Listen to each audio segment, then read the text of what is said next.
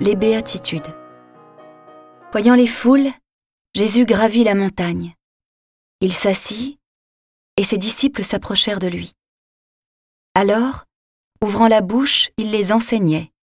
Il disait Heureux les pauvres de cœur, car le royaume des cieux est à eux. Heureux ceux qui pleurent, car ils seront consolés. Heureux les doux, car ils recevront la terre en héritage. Heureux ceux qui ont faim et soif de la justice, car ils seront rassasiés. Heureux les miséricordieux, car ils obtiendront la miséricorde. Heureux les cœurs purs, car ils verront Dieu. Heureux les artisans de paix, car ils seront appelés fils de Dieu.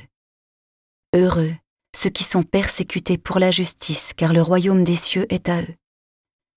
Heureux êtes-vous si l'on vous insulte, si l'on vous persécute et si l'on dit faussement toutes sortes de mal contre vous à cause de moi.